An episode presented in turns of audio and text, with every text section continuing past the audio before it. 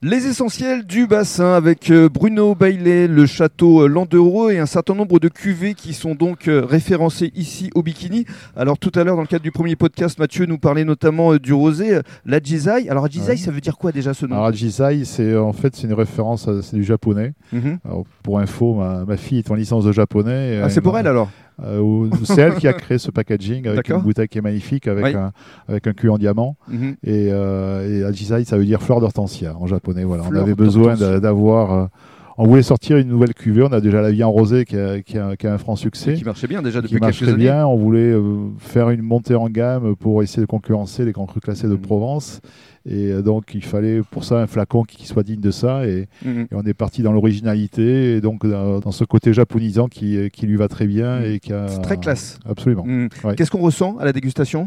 Bah, c'est un vin qui, euh, en général, nos vins ont beaucoup de caractère quand même. Euh, à Landero, quel que soit ce- le- le- les, les cuvées que l'on produit, euh, on, a, quand même cette trame commune qui est le, qui est le caractère de nos vins. Et, et là, sur Ajisai, c'est vrai qu'on a, pour un rosé, on a vraiment une, une complexité aromatique qui est, qui est vraiment très, très intéressante. Mhm. C'est un vin rosé qui fait à 100% de merlot. On garde vraiment les, les premiers jus. D'ailleurs, c'est pour ça qu'on marque Landero première pressée sur l'étiquette.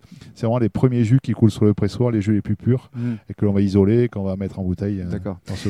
L- L'une des autres cuvées phares du château Landereau, c'est le blanc. Après, c'est Landero, essentiellement. euh, entre-deux-mers qui est notre Voilà. grand classique Pour les euh, huîtres, sur la pour les de mer. Oui, absolument. Donc là, on est sur une, une cuvée qui est en majorité Sauvignon, Mhm. avec un peu de sémillon de muscadelle. Cuvée qui a eu les, les honneurs de, de plusieurs jurys là, ce, ce début d'année, puisqu'on a remporté le top 20, euh, le concours interne du syndicat d'entre-mer. hein. sur 70 cuvées, Landero est arrivé en tête. Bravo. Et puis, euh, on a eu aussi les honneurs au Mondial du Sauvignon euh, sur nos deux vins blancs qui sont euh, Lost blanc en vieille vigne qui a eu la médaille d'or et Landero classique euh, en blanc qui a eu la médaille d'argent. Ça doit vous faire plaisir cette reconnaissance. Oui, c'est tout le Mondial du Sauvignon, c'est un concours très sérieux où concourent tous les vins euh, à majorité Sauvignon du monde entier, Mhm. concours avec des, des- des dégustateurs euh, hors pair.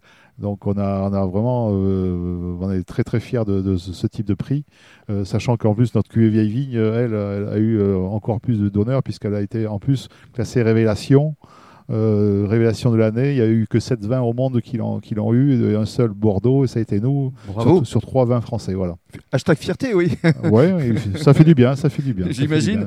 Et fait puis- plaisir en tout cas. Et puis, est-ce qu'il y a d'autres cuvées ici qui sont Donc euh, on a référencées l'Andoro rouge classique, Oui, hein, qui est le, le- le- le petit frère rouge de notre du blanc. euh, à base de Merlot, un Bordeaux moderne, très friand, très gourmand. Et puis le Et Syrah. puis euh, Syrah d'ici, 100% Syrah. Euh, donc là, on va être sur un, sur un modèle de, de vin très épicé avec, Mhm. avec des caractéristiques très Syrah, Syrah du Rhône-Nord, c'est-à-dire le- les épices, le poivre. On commence même à avoir des arômes de violette.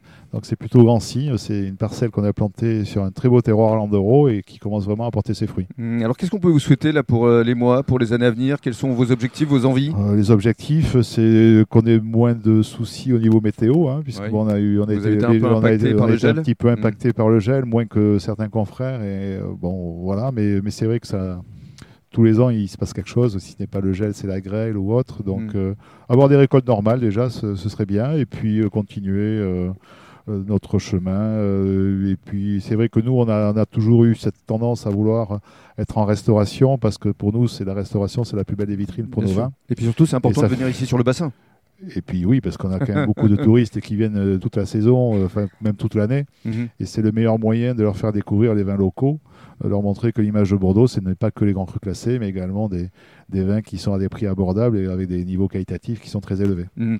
Merci beaucoup euh, Bruno et pour conclure on va euh, donner la parole à, à Mathieu parce qu'effectivement c'est important ces rencontres entre euh, les vignerons et, et les restaurateurs parce que euh, votre clientèle vous demande souvent euh, qui se cache derrière cette bouteille. Oui, et puis euh, avoir la chance de connaître son vigneron, c'est aussi mieux parler du produit. Mhm. Et de suite, on le voit différemment et euh, on le décrit différemment.